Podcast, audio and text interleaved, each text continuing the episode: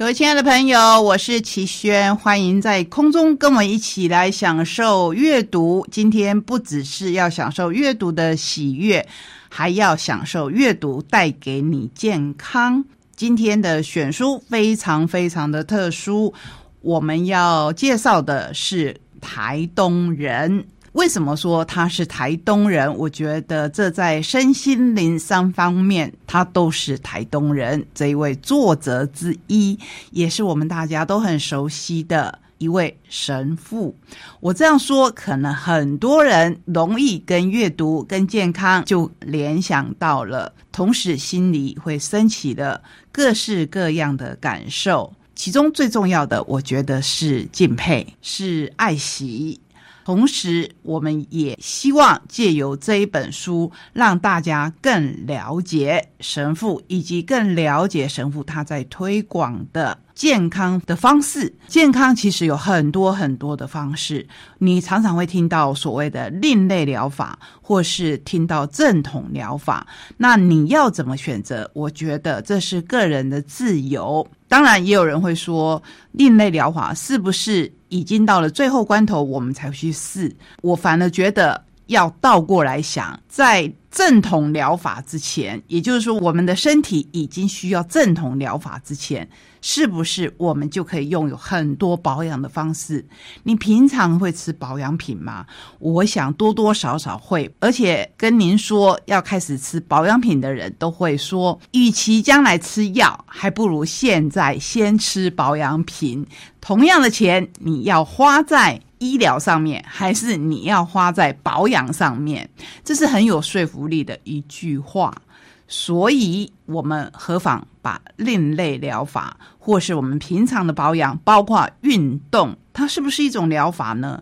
我深深的觉得，运动其实是最正统的一种另类疗法，它可以帮忙我们把身体照顾好，当然还有营养啊。所以，今天我们的书照样是包罗万象的。除了选书之外，我们还给你选了。尤其是现在接近过年了，我选了一本很有趣的书，也是大家现在很需要的书。那至于是什么书呢？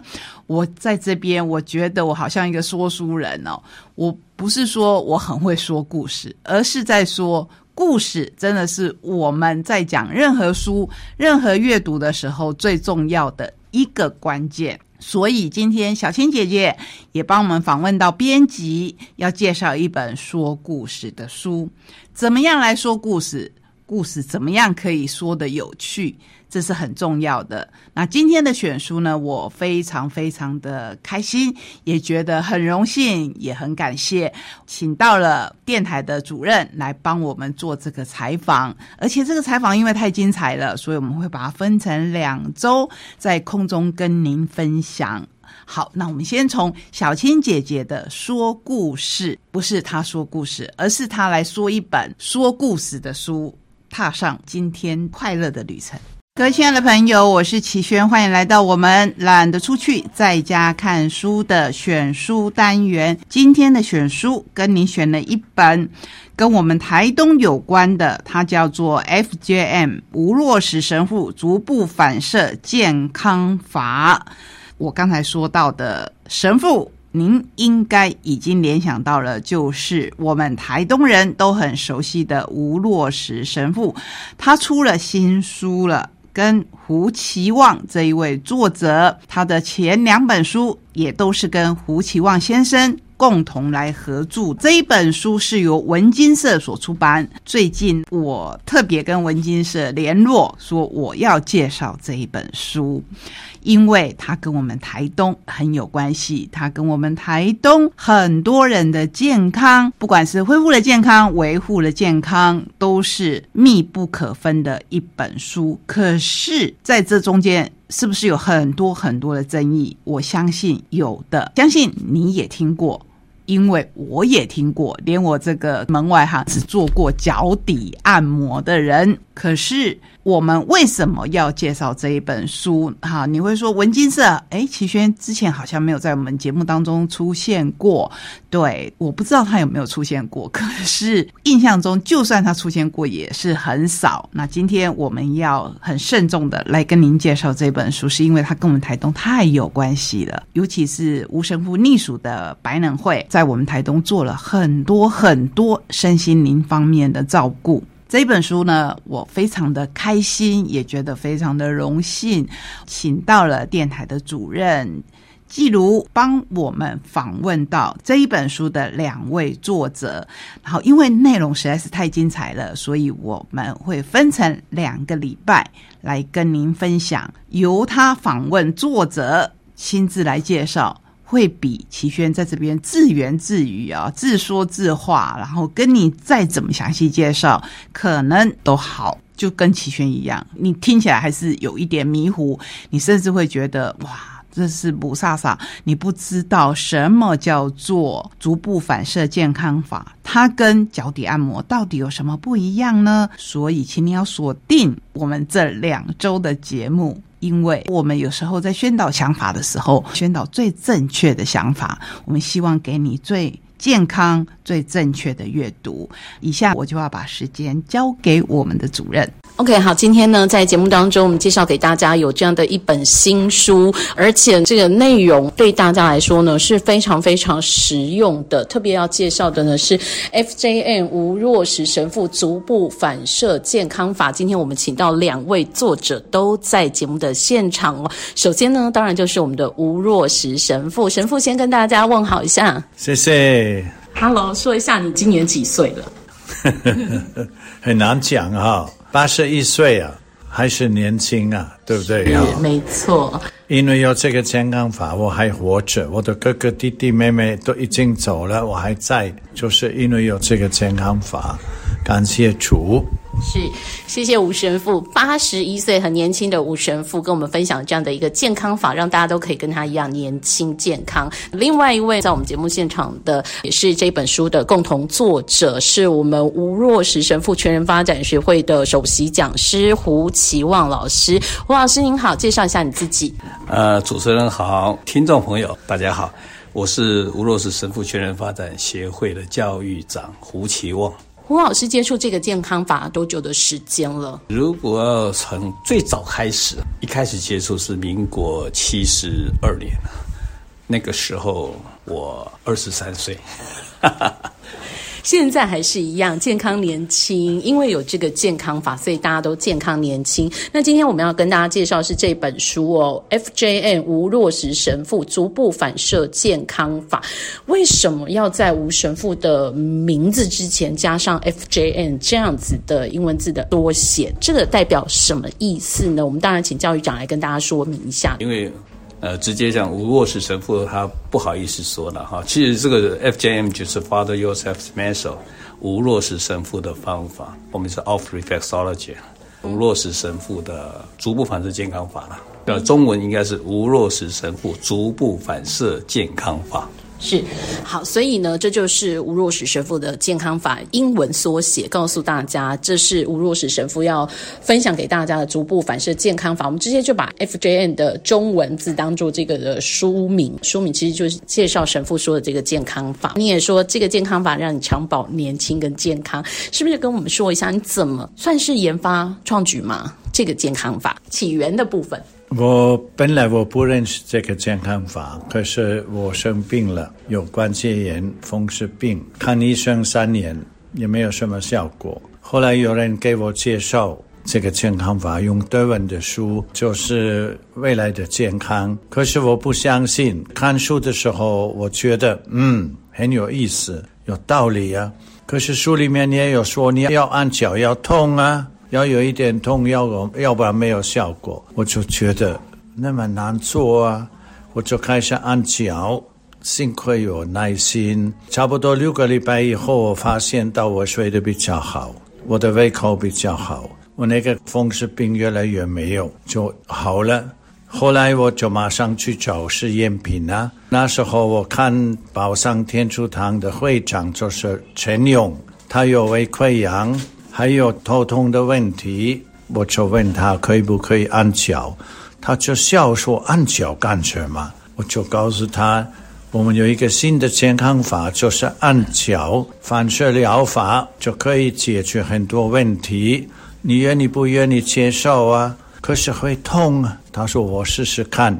后来我就为他服务几个礼拜以后，他好了。那时候，因为他当我们教会的会长，他就马上跟教友们分享，告诉他们，我们这个神父很奇怪，他有一个新的健康法，你们来试试看，看你有什么问题，他就可以帮助你。这个健康法就是这样开始。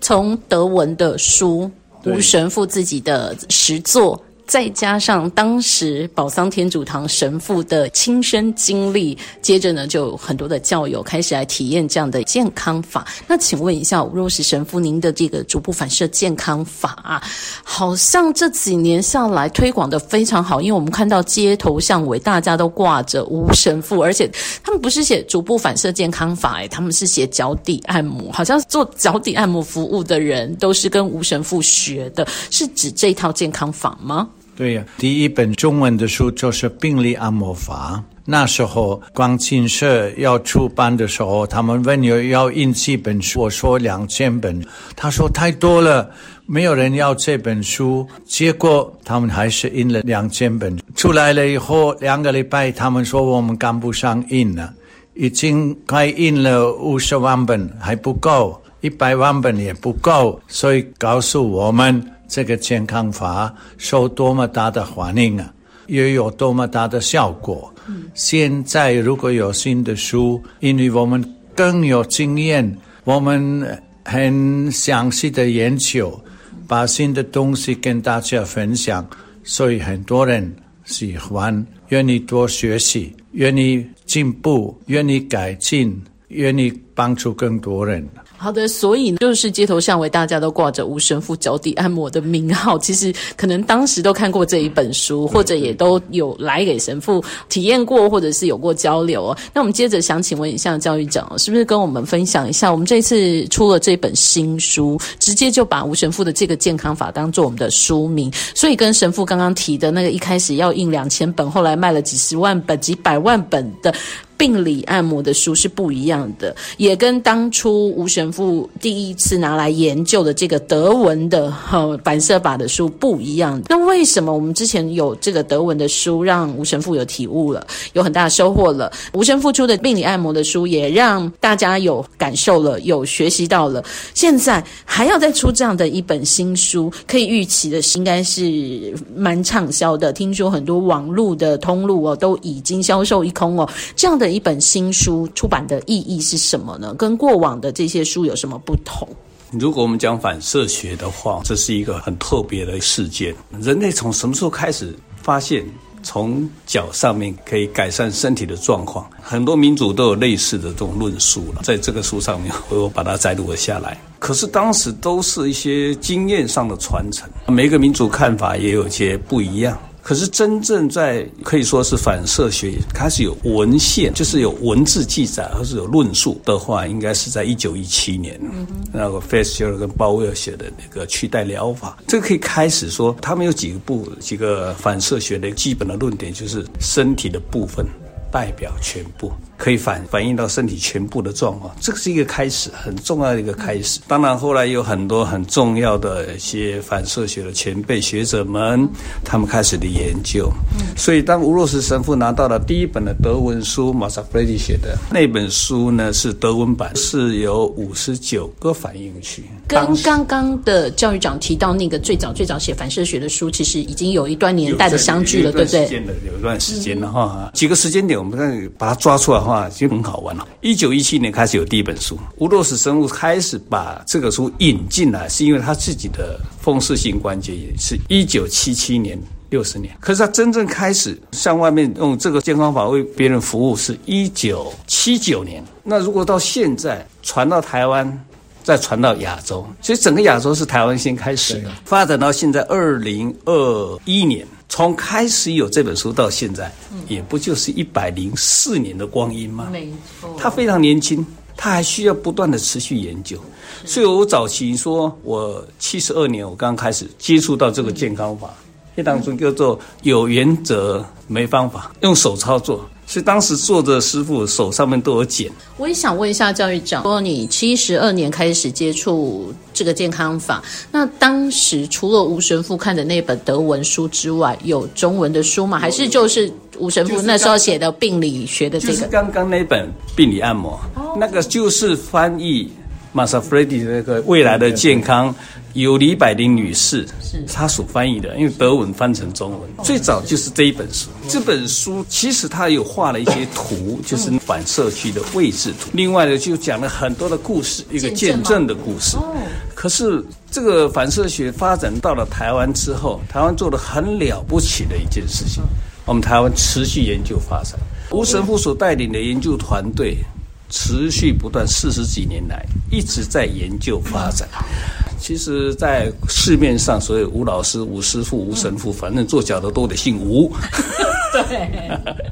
那么这个事情是一个我们不忍心苛责，因为它是变成一个商业的运作，不是说不好，因为有人需要，要放松啊，要舒服啊，那可能他提供这样的一种服务。可是对反射学本身来讲，怎么样走很清楚的反射学，对人的健康有帮助，对人的缓解痛苦。疼痛有帮助，那么这需要有人能够比较跳脱商业的思考之后，能够很专心的去研发。对，我们要继续继续来研究，不但是我们来研究，我相信呢，创始人就是我们台湾的逐步反射健康法的创始人吴神父，他也。继续在研究八十一岁的年轻人，最后要来总结的是用胡奇旺先生他的自序里面的一段话。他说：“台东长滨天主堂的足疗工作平台，每天来享受这个健康法的人络绎不绝，其中大多数是慕 FJM 之名而来，想试试真正无落使神父的足部反射健康法。这和几年前许多人专程到。”长滨天主堂只为拜访吴洛史神父和吴神父拍照的情况有些不同。除了主日天，吴洛史神父会一如往常和在享受足疗的客人们话家常，端水给这些远道而来的客人们饮用，并且常常笑着说：“对啊，重要的不是我，是这个健康法。老人家念之在之，就是希望这个健康法能够持续研发。”为世人的健康服务，并且成为天主福传的工具。在这边，我们要说的是，这是一套身心灵的方式。同时，我们在下周的节目会跟您介绍。现在我们台东人、台东乡亲自己有福了，我们也不需要跑到那么远的长滨哦。长滨不是对外来客远而已，是对我们台东市区的人也都很远。现在在台东市区，你就可以享受到。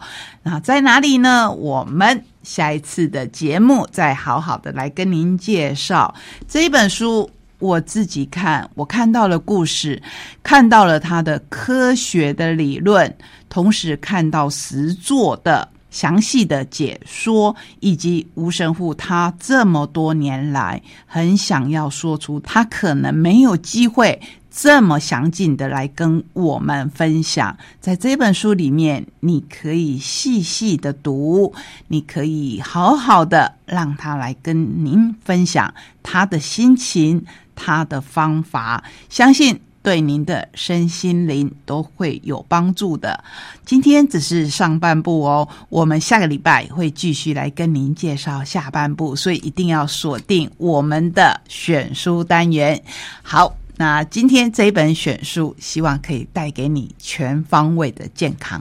各位亲爱的朋友，我是齐轩，欢迎来到我们懒得出去，在家看书的在地阅读，阅读在地。今天要跟您分享的书，一样是各式各样都有。因为到了年底，你会说。轩是年初啊，对，可是我们是华人嘛，我们就可以享受一下。两个新年，所以我就会讲说，在年底之前呢，希望介绍很应年景的书给您，有回顾过去的，有展望未来的，有实用的，也有让我们好好的想一想的。那第一本要来跟您介绍的是大块文化所出版的《爱与哀愁的道程》。我们每一个人的人生旅程都充满着起起伏伏，没有人永远在高点，您也放心，没有人永远会在低点。所以，让我们抱着一个信念，就是当下是最美好的。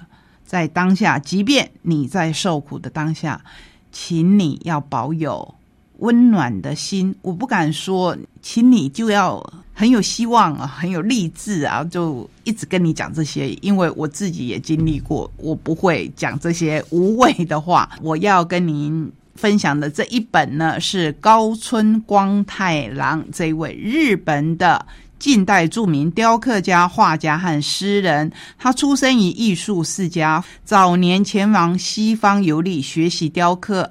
归国以后，正式开始诗歌创作。初期醉心于颓废艺术，后来投身于白华派和民众诗派的文学活动，是日本新诗运动的重要人物，被誉为日本现代诗之父。他生于一八八三年，卒于一九五六年，所以你会觉得哇。他是上个世纪的人没有错，他还跨越了两个世纪。爱与哀愁的道程其实是他非常著名的一首诗。我们今天就跟您分享这一首诗。我的前面没有路，我的后面都是履痕路迹啊。自然有，父亲有，让我独立于世的广大无边的父亲呀，请时时刻刻守护着我吧。愿父亲的魂魄总是充满我身，为了这遥远的道程，为了这迢遥的道程。所以，本书里面你会看到介绍他很多很多的经历，包括他的雕刻、他的画，同时。更多的是他的诗，他的诗真的是每一首虽然是翻译过来的，你可以看到为什么他会被称为日本的现代诗之父。今天为什么要先跟您介绍这一本？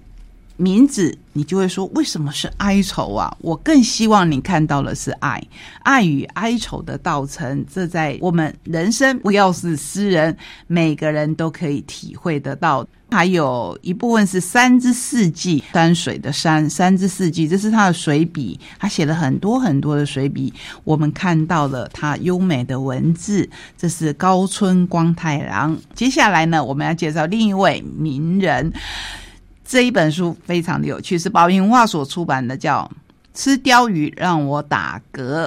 你说这是一本食谱书吗？不是，这一本书的作者是杰西·艾森伯格。他是谁呢？如果喜欢看电影的人，应该会认识他。不过，你大概没有想到，其实他出了好多好多的书。我们来介绍他一下。美国演员、剧作家和幽默小说家，十六岁就开始创作剧本，出版《亚松森修正主义者》《战利品》和《我们所有人的抑郁》四部作品，前三部皆自编自演登陆剧院，长期为文学杂志。很多很多文学杂志，包括《纽约客》公稿，他的作品呢展现不俗的文学格调，是备受赞誉的文学界新秀。他让我们印象很深刻的呢，是二零一零年因为四元社群网站中的 Facebook 创始人马克·祖克伯一角一炮而红，并且获得金球奖和奥斯卡金像奖最佳男演员的双料提名。演出的作品有哪些呢？有《蝙蝠侠对超人》《正义曙光》《出神入化》《爱上罗马》《咖啡爱情》等等，并携手安海瑟薇为《纽约大冒险》配音。不过，我相信社群网站这一部电影是很多人有兴趣的。有兴趣的当然是在主克伯他创立的这一个，应该是最红的社群网站吧。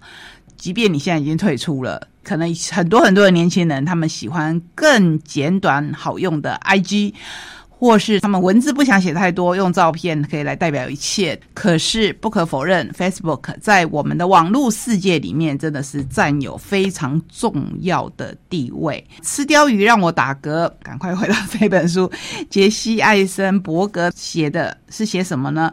最高级也再悲伤不过的笑话，不是华丽扮丑，那个丑是小丑，不是华丽的扮小丑，而是看似轻描淡写，实则内在淌血的滑稽。自嘲。杰西·艾森伯格的写作题材极其多元且实验性，你可能没有想过一个演员能够写出这么精彩、这么包罗万象、这么多变化风格的小说或是随笔的选集。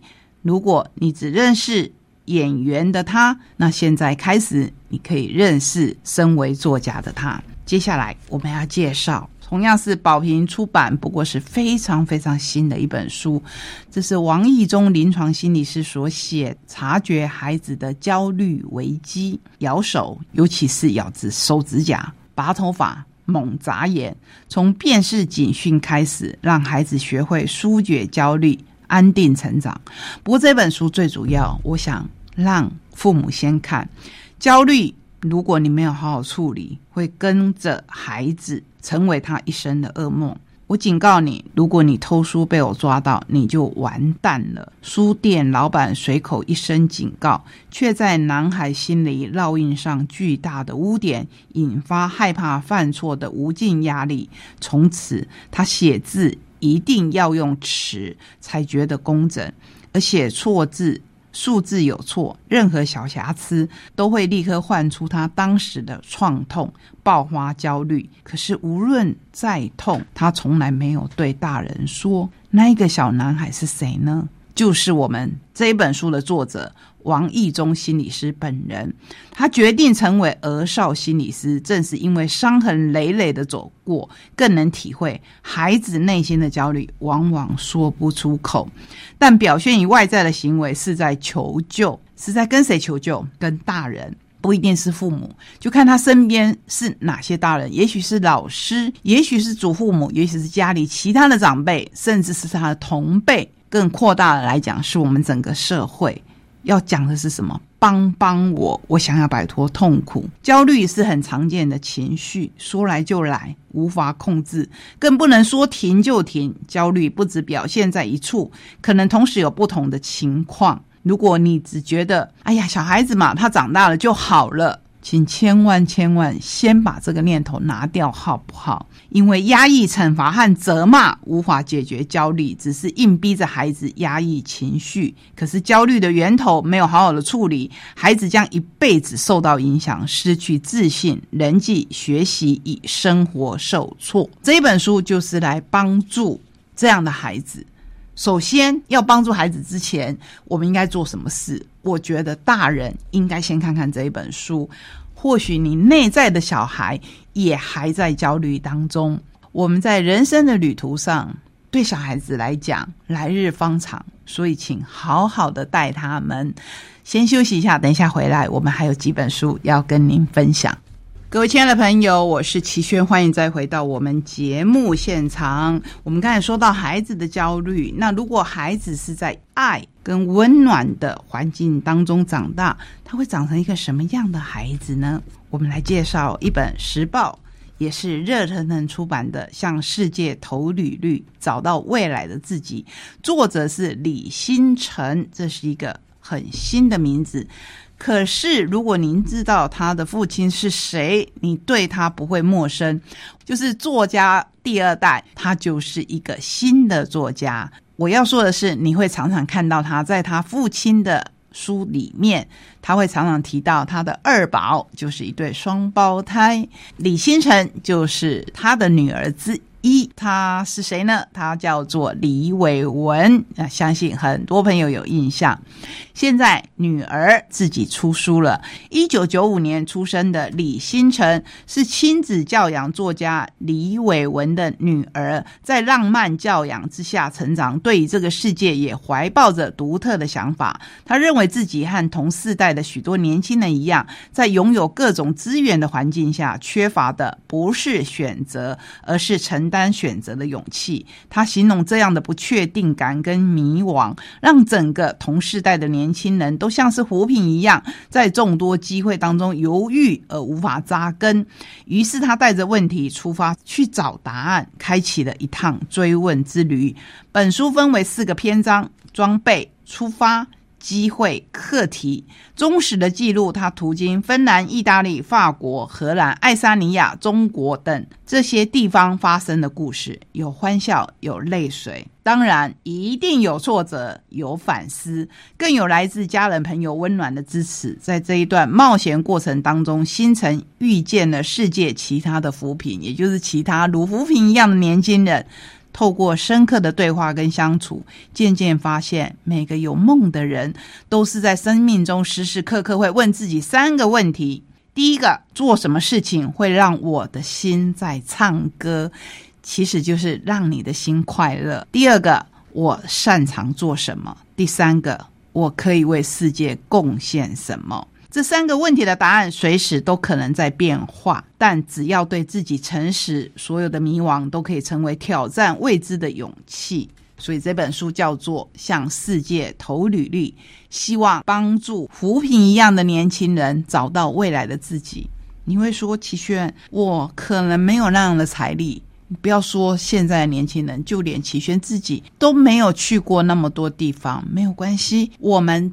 自己在台湾，其实你的心有多大，世界就有多大。不是要告诉你说啊，你要赶快存钱啊，到各地去找答案。不是，答案也许就在家门口哦。只要你有这个觉知。接下来，我们来介绍大块文化所出版的《未来在等待的人才》，知识不再是力量。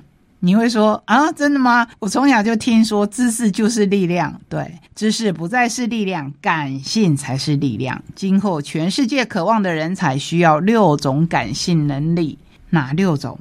就是希望你在这本书里面能看到。第一个，不只有功能，还重设计；第二个，不只有论点，还要会说故事；第三个，不只谈专业，还要会整合；第四个，不只讲逻辑。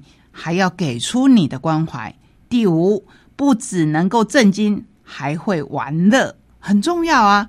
我们要有幽默感，要能够开玩笑。第六个，不只顾赚钱，还要重意义。艺术家、发明家、设计师、说故事的高手、看护者、智商员及宏观人士，将成为下一波职场的新贵，入主社会高报酬的阶级。坐享快意人生，你准备好了吗？如果你也是这么感性的人，那就来看看丹尼尔·品克写的这一本书。他把这六个感性整合出来，希望我们除了前面的理性之外，我们有后面的最重要的这六个感性，让我们可以找到我们人生的新方向。再来介绍大块文化的另一本《贝佐斯经济学》。贝佐斯是谁？相信。很多人都知道他是亚马逊的总裁。亚马逊是商业的典范，或者是竞争的威胁。我们笑话他，同时我们也要抵御他。这一本书是在全方位的告诉我们，亚马逊跟他的追随者。怎么样影响我们的生活？我们又该从中怎么样来学习？从巨兽公司垄断的市场当中找到出路。贝佐斯经济学是由 AI 飞轮驱动，融合以顾客为念、疯狂创新和长期思维的强效药。它是二十一世纪的新商业模式，正在深刻的改变我们的工作和生活形态。你如果是买家，亚马逊有几亿件的书籍、生活杂货、视听娱乐等商品任你选购。你如果是卖家，他能够帮你开店、出货、贷款给你，触及全球数亿潜在的消费者。你如果是内容创作者，他可以替你出版、发行电子书，连接无所不在的读者。这一点很重要，跟我们节目真的是很有关联。你如果是一个创作者，你现在不需要找实体的出版社，你去找 Amazon，因为它可以帮你出版、发行电子书，连接无所不在的读者。你如果是企业，也有 AWS 的云端服务提供给你各种运算跟技术的资源。想想看，他是不是一个巨兽公司？贝佐斯是这个世界上最富有的人，打造出史上最会赚钱的机器，从位于十七个国家的仓储出货，十七个国家，想起来是不是非常的可怕？让美国家庭掏出百分之二的所得，百分之二很少吗？百分之二很多诶、因为它是全美国，更不用说它影响到全世界。我没有办法把这一本书完全的跟您介绍完，可是这本书里面为什么它好看？因为它讲的不是贝佐斯在自说自话，而是里面你会看到一百五十位 Amazon 的内外部人员，从零售电商领域到大数据、云端市场、无人机、串流媒体等多角化发展的策略，揭示贝佐斯主宰业界的各项基本原则。来看看吧，这一本书绝对可以颠覆你很多很多的观念。最后，我说到了，我们接近农历年越来越近了，所以要跟您介绍日日幸福所出版的《我的功夫菜就是好吃》。我们常常说，记得塞耶有功夫菜，就是他的最最最拿手的菜。八十道精选必学的好吃开胃菜、饭桌菜、销魂锅物到佐酒小菜、幸福点心，金牌名厨陈志生技艺全图解，立即就上手。而且因为现在的家庭越来越小，就是不再像过去的大家族。其实每次想起过去的大家族，虽然非常非常的热闹，在过年期间担任厨师的那一个人。不管他是阿妈，不管他是妈妈，或甚至就是你本人，都是非常非常辛苦的。现在家庭慢慢慢慢的变成了小家庭的模式，甚至有一个人的。那你说这本书我是不是就派不上用场了？不会哦，一个人也可以煮出属于你一个人的分量，真的是让人家爱不释手。今天我们的。书，也就是选书，从十座开始到这一边，我们跟您分享的好书，也从十座来画上句点。谢谢你让我在空中跟您分享这么多的好书。我们下个礼拜同一时间空中再会，拜拜。